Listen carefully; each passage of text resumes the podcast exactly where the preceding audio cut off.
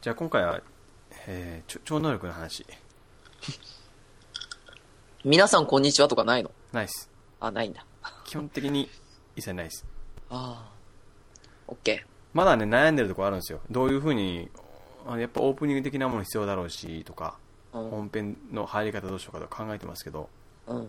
まあ基本、オープニングと本編が分かれてるだけでいいかなって今と考えてますよ。あ、そう。うん。あの、CM とかなんとかって入れるところを隙間をどうやって作ろうかなっていう程度で、あはい。まあね初めと中間と終わりに何かしら入れる入れれば、あ。うん、うん。まあ手に出すからいいのかなと思うんですけど。あ、そう。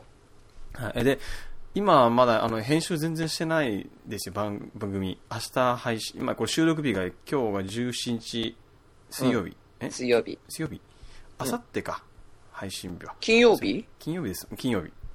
あ、えそう。いつも金曜でしたよね木曜じゃなかったっけえいあれ、木曜収録って金曜だっけや、どうでしたっけわかんねいや僕 僕もね、なんか明日までやんなきゃなと思ったけど、え。 木曜日多分、多分木曜日。一周ずれで撮ってたんじゃなかったっえけそうう。です、そうです。多分木曜日ですよ。うんだからね、これからちょっと、ちょっと編集して、ざっくりとしかできないでしょうけど、うん。第1話目をこう、配信し、準備しようかなと思ってます。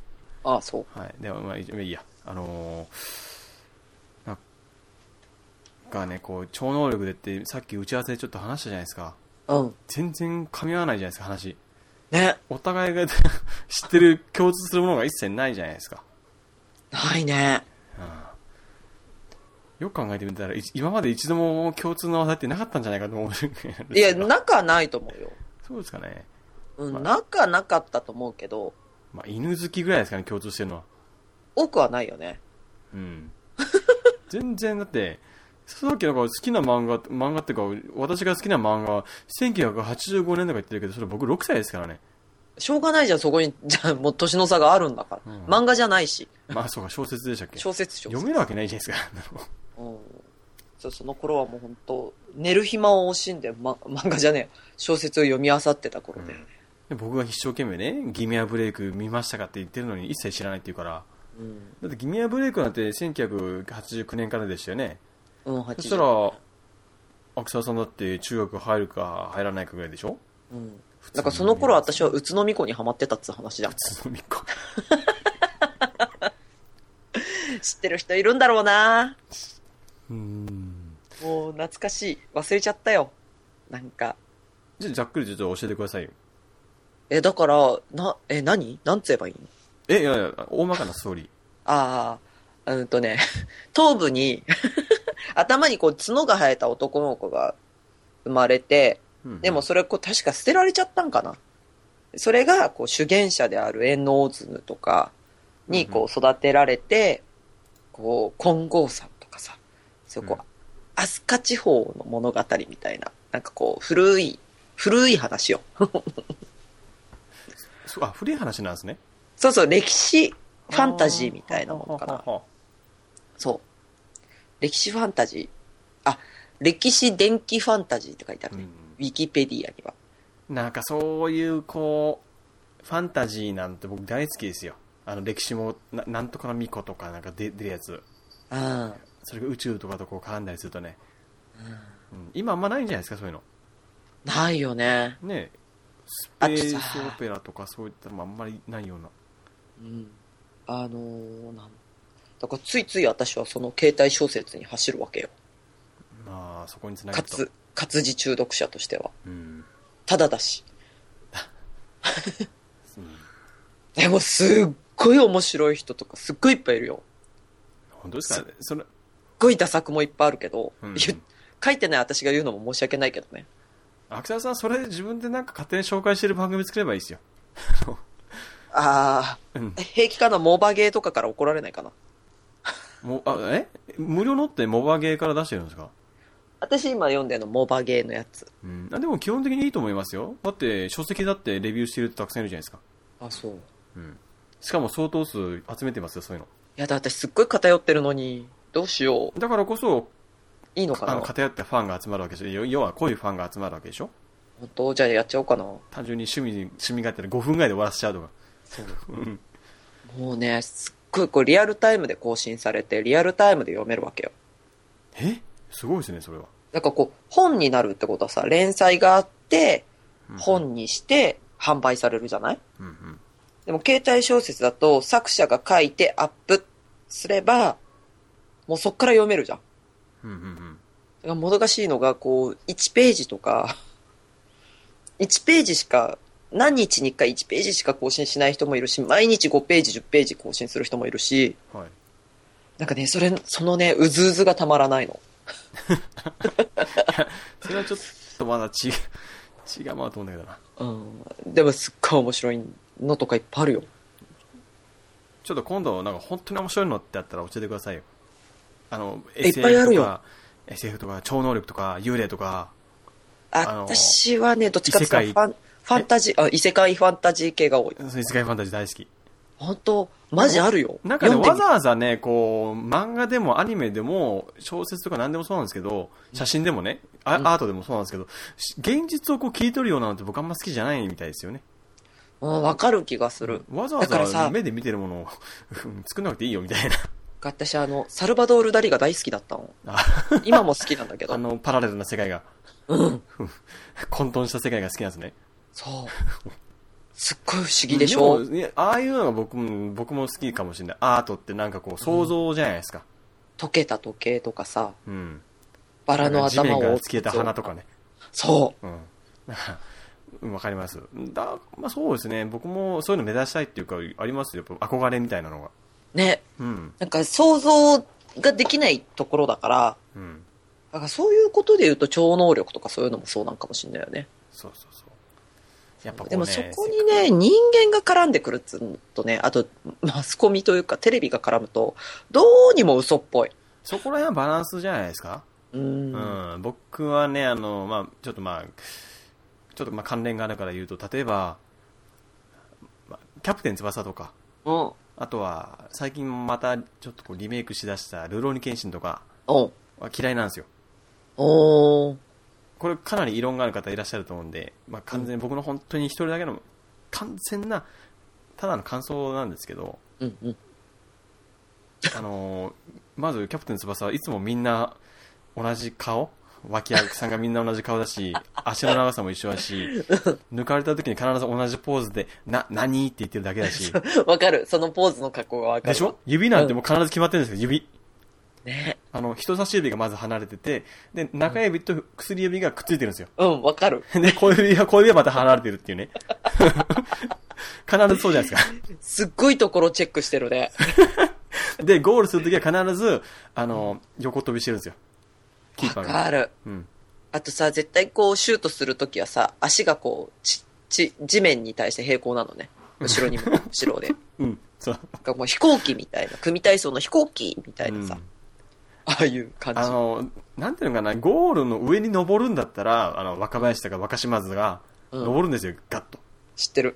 そんなのするんだったら、もっとぶっ飛んだ漫画でいいだろうと僕は思うんですよね。変にリアリティをこう求めるとか、そう。ルローニだケンシか、ンとからもそうじゃないですかなんかこう、ワンピースとかの方が入りやすい。ああ、そうそう、そういうことだ。うん。そう、夢の世漫画だか界。らこそできる表現っていうのがいいんじゃないって思うんですよね。ぶっ飛んだ。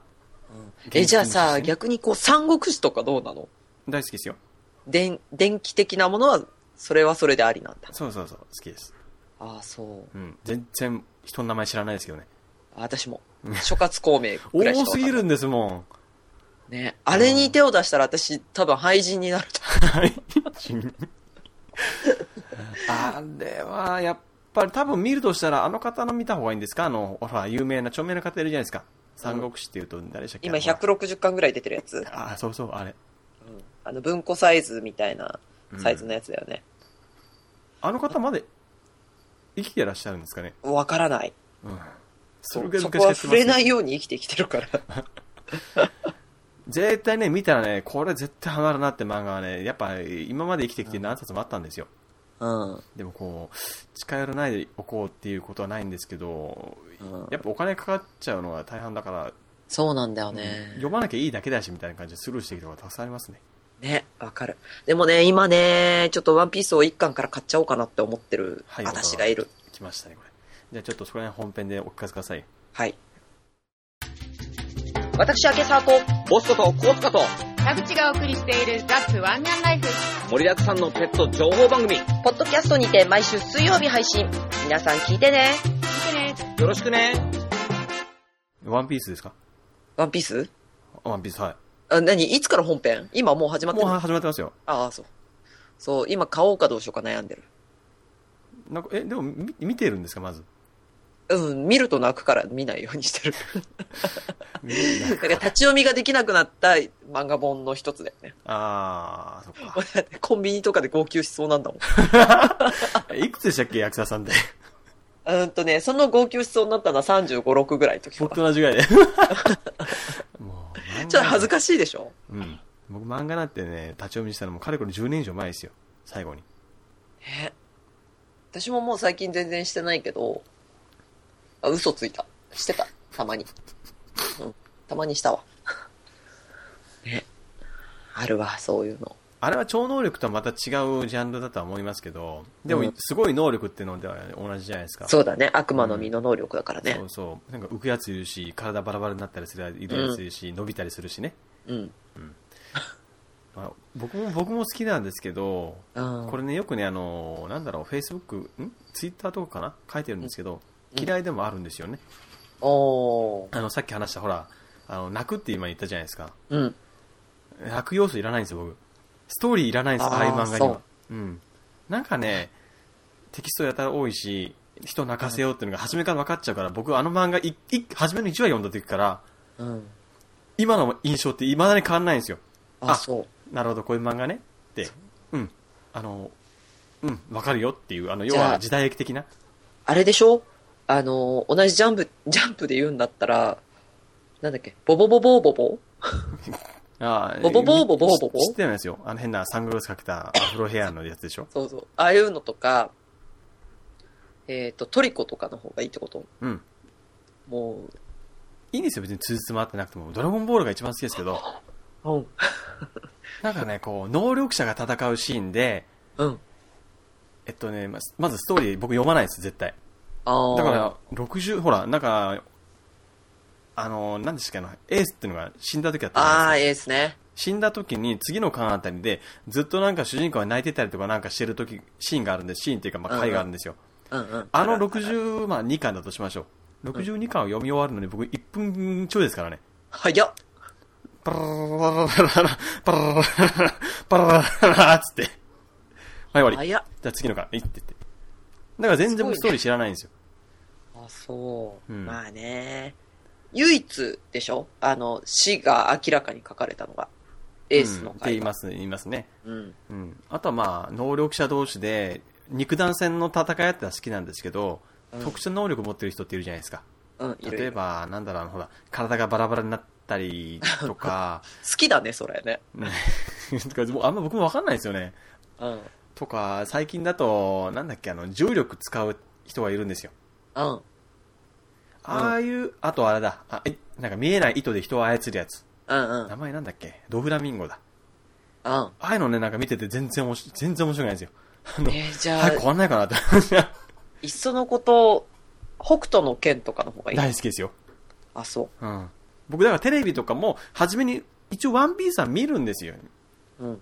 つ初めの5秒ぐらい見てあうん。つまんない回だピッて消すんです見てあ漫画を見てないんですけ どテレビ見て、これは戦う匂いがするとかだったら見るんですよ ああ、ねえ、 ううちの隣の男の子みたいだけど平気分かんない ななウルトランマンみたいな。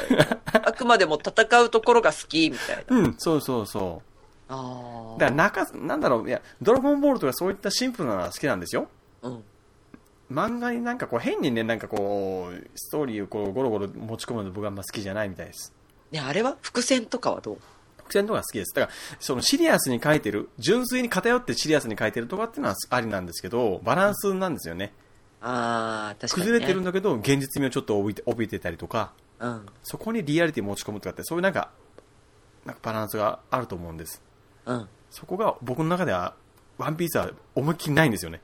戦闘し、シーンは面白いけど、外れもあるけど面白い。うん。でも主人公全然興味な、全く愛着もなんも ないみたいな。ああ、そうか。でも、好総合的には、まあ、面白いと思います。っていうほら、怖いからき、ねえ。すっごい上から目線だったね、今。いやいやいやいや、とんでもないですよ。うん。だからな、だからね、僕ね、よく思う。これはあのー全然超能力関係ないけど、うん。ワンピースが大好きって言って、なんかね、たまに会社であるんですよ、あの、あの、ワンピースみたいに後ろ向いて腕を上げてるような人たちがいるわけです。ああ、いるね。 Facebook にもね。仲間の印ね。うん。こういう人たちは、確実にみんな、あのーやばい人たちだなと。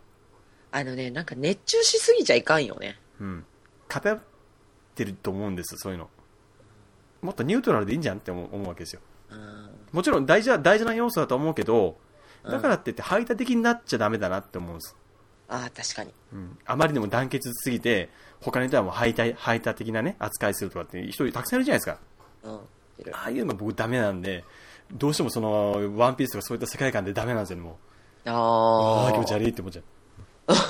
じゃあワンピースが悪いんじゃなくて、ワンピースのファンに対して言ってるんでしょ、それ。うん、世界観。あ、世界観がダメなんだう。ん、友情、努力、なんとかって、ああいうのはね、こういうたたかだかに叫ぶもんじゃないでしょってことですよ。愛とかなんとかっていうのはね。大事なことは言わなくていいよ、別に。つまり軽く言っておけば。 叫ばなく叫ばなくていいよ、別にっていう。 分かってるよ、そんなのって。押し付けないで頼むからって思う。ああ。感動なんていりませんよって。こまあこ泣いてくださいねって言っ大宮さん曰くだてよねる。うんどんなんて効果音いりませんよって いう。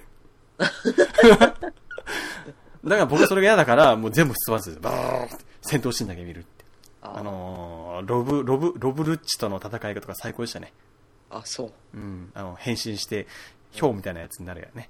ルッチね。うん。懐かしいねこういうの。こういうの求めてるんだよっていうね。あーまあそういう意見があるっつうことでね。そう。いやでも僕、デスってないですよ。面白いって言ってますからね。言って言ってますよね。超能力最高って言ってますよね。さあ。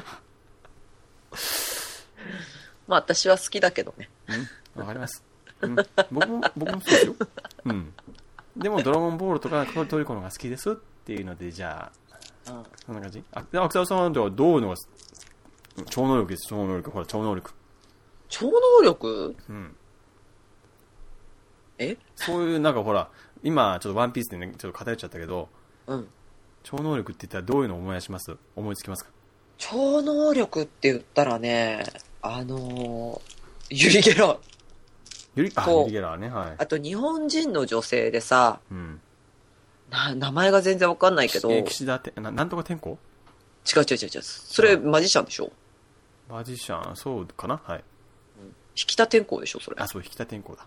じゃなくて、もう、なんだろう。まだこう、女の人が着物を着て、こう、頭をゆってたぐらいの時期の人と近代化がこう進んだ頃、ないつだろう。明治とか大正とか、昭和初期とかあ、あーの頃に日本に実在し聞いたたとことあり言まわす、聞れいたことありる、ます。はいはいはい。えー日本人の超能力者。あ念写とか使うって人そでうしそょうそうそうそうそうそう。うんあい茶ますね筒の中にメモ書きを入れてそれを見るっていう。すごい。その当時そういう考え自体ない、ね、アイディアとか持ってる人っていないでしょうから、うん信憑性高いですよね。ね、そのなんか、うーんと、再現ドラマみたいなのをなんかで見た。うん、僕も見ました。うん。あれ本物ですよ。ね。そっか、そう、なんかなかなか難しいと思いつくな。先に話したほらね、ギミアブレイクとかでも、超能力の特集とかたまにやったんですよ。うん。あ、とあギミアブレイクだったかなえ三船千鶴子。あそうそうそうか明治宮城さんかちょっと逸話でもちょっと教えてくださいよ 今、ウィ、ウィキだよ、ウィキ。空気でウィキ。 そうそうそうそうそう。え、何を言えばいいのえあ有名な話とか有名な話はいそうそうそうそうそうそう。帝国大学の教授とかそういう、京都帝国大学とか東京とかね、あの教授たちが集まって、ええっ、と、その教授が用意した名刺を茶壺に入れて、触ることを許可して投資させると、名刺の文字を言い当てたとかっていう。えそれが教授とかがあの解解明できないっていうか要は説明がつかないっていう判断したってやつですよねそうそうそうそうそうそうそうそうそあーうそう。透視能力を持つ超能力者として、福来智吉っつうのこれ。なんて読むんだこれ。あ、福来智吉さんっていう人が、うん教授、教授だね、どっかの。紹介された女性だって。で、しかもこの方若くして亡くなってんだよね。あ24歳ぐらい。ら、若いですね、本当に。えななんで亡くなられたんですかうーんうーんなんで亡くなったんだろうか。 わからん。うんうん。う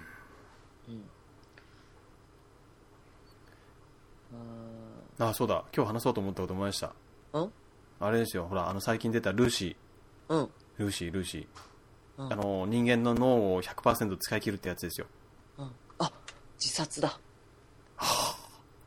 そうかあまりにも認められないからっていうのでなんかこうノイローゼがないかなったみたいなこと言ってましたよねうん、千鶴子は念写を非難する記事を、うん長尾育子の念写を非難する記事を見て失望と怒りを感じ、その教授の一人にどこまで研究してもダメですと言い放って、翌年の、翌年服毒自殺をうわ図ったっていう。で、亡くなったっていう。なるほどねうん。もしそれがほ嘘あったらうん。もうやめますって言えば済むだけの話じゃないですかもう疲れたからねうんだからそう言わずにこうい言い続けたって否定しなかったらやっぱ本物だったってまあことなんでしょうか、でもこれね、ウィキだと、実際のところ、千鶴子の能力の存在は極めて疑わしい。 なんで、うーんとそのね、夢を壊す今、えね。なんか、え極めてって言っても、だって当時、実験のあれだったんだけど、医院で接する患者に対しては正面から向き合っていったの。ちょっとこの辺はあれだけど、えー実験人千鶴子は常に観察者に背を向けていて、10分以上時間をかけており、成功したのは、期して封筒の通しである。これだけ時間をかければ背後からわからないように手の先だけ動かして唾で封を剥がし体温で乾かし元に戻すことは可能であろうとの指摘は当時から出ていた。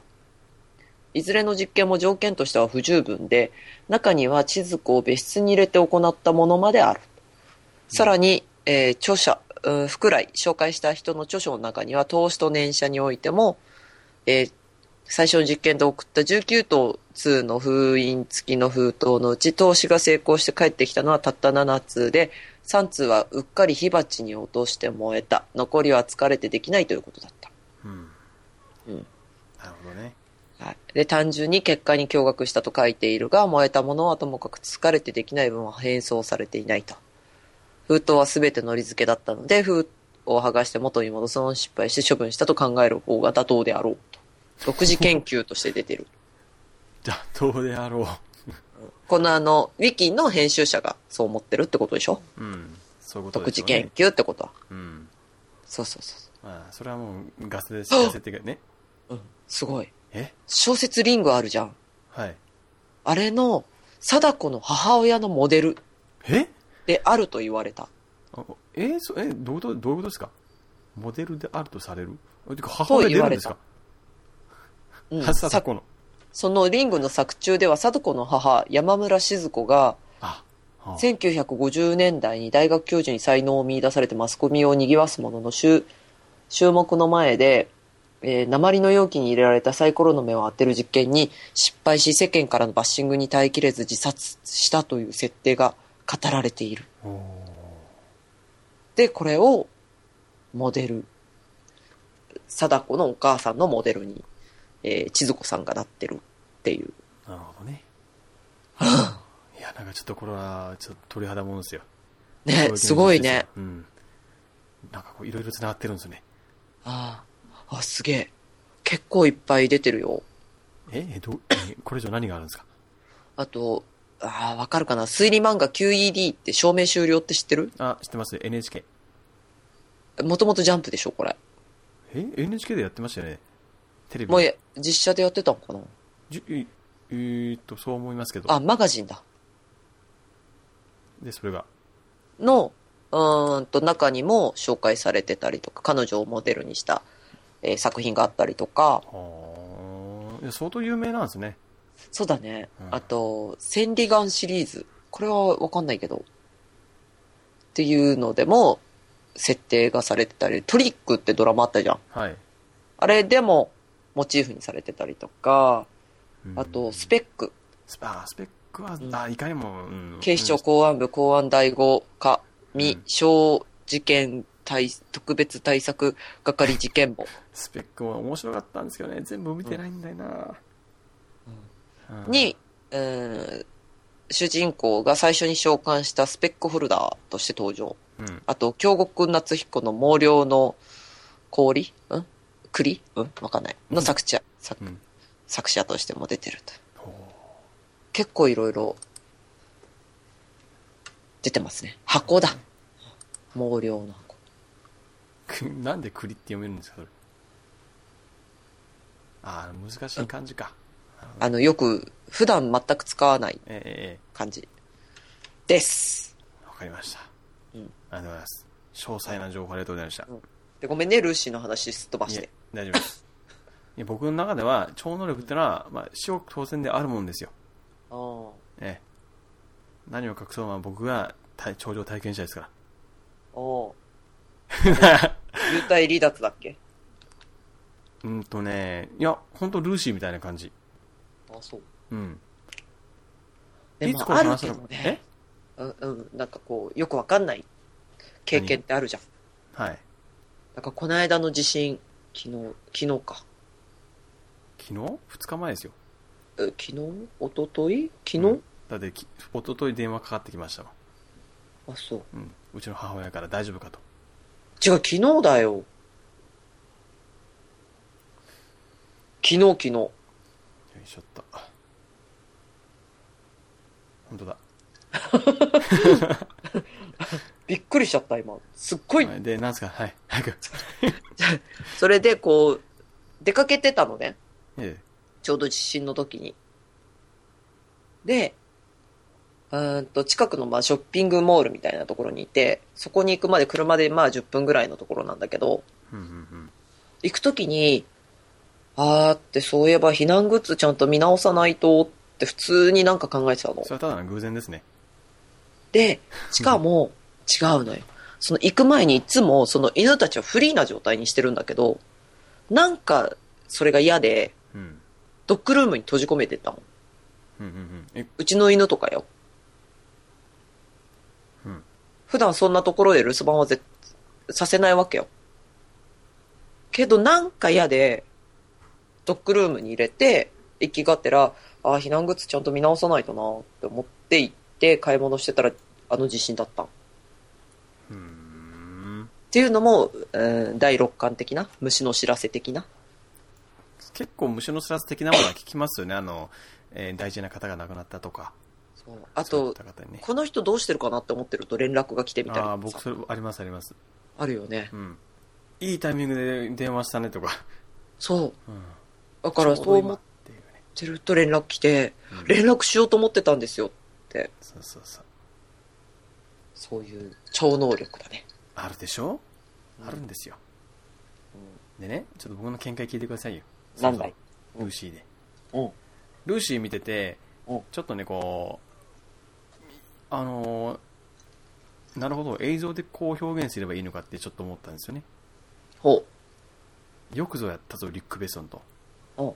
あのーまあ、僕もなんか同じようなことを2回、3回ぐらい経験したことが過去にあるんです。うん寝ようとした時にね、なんかこう、急に、なんかこう、なんだろう、眠りに落ちていく途中で、うん急に周りが騒がしくなるんですよ。うんなんかこう、自分の声がたくさん聞こえるんです。いろんな、いろんな考えが聞こえるわけですよ。うんバーっと、すごい高速で動いてるわけです。うん。で、自分は、その中の意識をチョイスしてるだけなんですよ。うん。一つをこう聞いていて自分の考えもあるんだけど他の考えもコンコントロール聞聞けてコントロールできるわけですね、うんでなんか音楽を聴いてみようとか映画を見てみようって思ったらあの、本当にもう目の前にくっきりと映像が映って音楽もぶななって、うんとかそれは全部できるわけです聞いたことない音楽音楽が鳴ってるわけですようん。で絵を描いてみようって思ったら絵がなんかこう地球の地球儀がポカンと浮いてるう宇宙に浮いてるとするじゃないですかうん。それをどんどんどんどん拡大していって日本の日本が出てきてさらに埼玉が出てきて川口が出てくるぐらいな感じで拡大して、絵をこう、すごい間近で見れたりするわけですよ。わーっと。 Google マップみたいな感みじでたいな。本当もう、スクロールしましたみたいな。あの、手で触れる、もう、なぞり書きできるレベルですよ。あの、その明瞭さって言ったらもあう、ー書くって行為がもうな、くだらないぐらい。あ、これはもう書かなくていいやと思っちゃうぐらいな。明瞭すぎて。あーこれ面白いなと思って、あの、頭の中で、えっ、と、なんかこうたて、試しにデザインやってみたわけですよ。デザインっていうか、なんか、何かこう、うん、チラシを作るようなやってやってみたら、うん1秒間に、だから、一気に100個ぐらい、まあ何百個とかのデザインを一気に同時に並行できるんですよ。バババババババーって。ちゃんともう、その一個一個見えるわけですよね。こう、うんどうやって動くかとか。うんああ、面白いなーって、簡単だなーと思って。うんなるほどね、なるほどねっていうか、そんなのもない。全然、びっくりもないし、うん意外なのもないんだけど、うん、なんか当然ねっていう感じなんだったんですよ、その時は。うんで、うん、まああの、目を開いて、開いても全然それは変わらなくて、うんそれは分かってたんですけど、で、うん目の前にビジョン映ってるかなって思って、まああの、空をイメージしたら、空がこう、く雲がすごい高速でブワーっと流れてくるじゃないですか。うん。あれをこう、うん、見て、ああ、うん、うん、 うんとか思いながら。うんで、そろそろ疲れてから寝ようって思って寝てた、寝てました。夢いや、違いますよ。だって、はっきりと意識あるし、普通に起きてるんですもん。はっきりとその時も覚えてるし、うんうん全然眠くもないです、その時、なんていうかな。眠くなるんだけど、意識がある時あるじゃないですか。夢を半分見てるような感じ白チュームみたいな感じみたいな感じ、うん、寝てないのは分かるんだけどみたいな、でそれで僕はもう今いいや人聞いてくださいよ僕はねそれでちょっと思ったんですようん。リュック・ベストンはちょっと間違い一つ犯してるとうん。 100%になっても人間は死にはしませんとなんで死ぬか僕分かんないんですよ彼女が死ぬらしいんですようん。 24時間で死んでしまうってことなんですけど、うんそれが果たしてその覚醒したから死んでしまうのか、その覚醒の原因になった麻薬が体に回って死んじゃうのか分からないんですけど、うんとにかく死んでしまう、うんで例えばその覚醒したから死んでしまうんだとしたらちょっとそれは違うんじゃないかなって僕は思うわけです、うんなんでかっていうと単純にあの全然疲労感とか負担は全くなかったからすごい集中とかすると疲れるじゃないですか人間ってうん。でもほら、それは薬のせいかもしんないわけじゃん。うん、まあまあ、そう、例えばそうじゃなかったって仮定したらですよ。ああ、そう。でも、えーでもさ、今まで休んでたさ、95%の脳みそ使ったらどうなるかわかんないよね。でもそれもコントロールできるんですよ。なんかわかるんですもん。なんか自分の体の中まで全部見えますよ。ヒューって意識できる。わかるっていう。本当にあんな感じですよ。あの、携帯電話か電波か何かこう指でつまんで情報を盗み取るみたいな感じでシーンがありましたけど、うん。本当そんな感じ。うん。全部イメージでどこでも見れちゃうみたいな感じですよね。千里眼みたいな。ひゅっとでもそれも、も別に意識っていうか苦労してるわけじゃないし、うん全部オートオートでやってくれてるみたいな感じですよね意識したらそこは勝手に処理してくれるみたいなだからオートってことはオーバーヒートもしてそうな気がししないでも。だからそのひ疲労感も全部わかるんですよだからどれぐらい疲れてるかとか自分の体調とかなんとかも、うん、あ全然超無理してないっていうもうむしろあの楽な状態なんですよね全然怒りも何も驚きもないし焦りもないしえ、そんなな、に待って、ちょっとよくわかんない。大宮さんのそれは何現実世界で起こってることなのそうですよ。だから、たくさんの声が流れてるんだけど、うんその中をこう、なんかすごい、うるさい街の中を歩いてる感じですよね。ああ、うん。で、それで何かしようと思ったら、え、その声は誰の声なのこれは僕僕の声ですよ。ああ、僕の独り言を僕が選ぶってことそうそう。だからたまに、あの、思う、まあ、たまにっていうか僕、それでちょっと考え変わったのが、うん人間っていうのはね、あの、考えっていうのは自分の人格が一つだと思ってるけど、そうじゃなくて、たくさんのストリームの中から、まあ意識の流れがたくさんあって、うんこう何かをいつも調理しながら来てんだなって僕はちょっと思うようになったんです。うん。だって、集中してると急に気がそれて、全く別のことを考えたりしてることだってあるじゃないですか。うんうん。そういうこと、まあそういうことだともう結局は思うわけですよ。うんなんかこういろんなしか、だから、ある意味多重人格ってこういうことなのかなとか。うんいやそれを無え、理して。その話、俺ムーじゃねいやいやいや、超能力でしょ。ちょうど。 これね、あ今度その同じ状態になったら、もういつでもなれるようにしてくれよと。絶対思わないんですけ ど、思わないんですけど。思わねえんかい。だって、うん、なんか、そういう欲もないんですよね。あ、そう。うん。なんか虫みたいになっちゃうん、なっちゃう感じえそれで、そういうのはやっぱダメなんだなって思ったわけですよ。もうもうルーシーでかしたと。ルーシーその通りっていう。やっぱ人間はね、あの、抑えている方が幸せなんですよ。だから僕も、賢い僕も、あの、それを知ってるから、そういうことを一切言わなかったと。ああそうそう。うん、すごいっしょ。超能力が本当に存在しますよ。いや、うさくせえ話。なんだろう、全くもってよく理解ができてないけど。あら あのうん超能力はすごいね。すごい。能力を超えるのが超能力だからね。あら、そうですね。ということで、は青春シャチラジオ第2い。回目。面白いっし。ょ。 終了しちゃった。いやいやいやい や、ね、いやいや。はい。うん。こういうのはね、やっぱりね、うん、常にね、無駄でも考えた方が面白いですよ。そ結局それができないできないって言ってたわけじゃね、可能性を潰したことになりますよ。う。わかった。声ちっちゃいっすよ。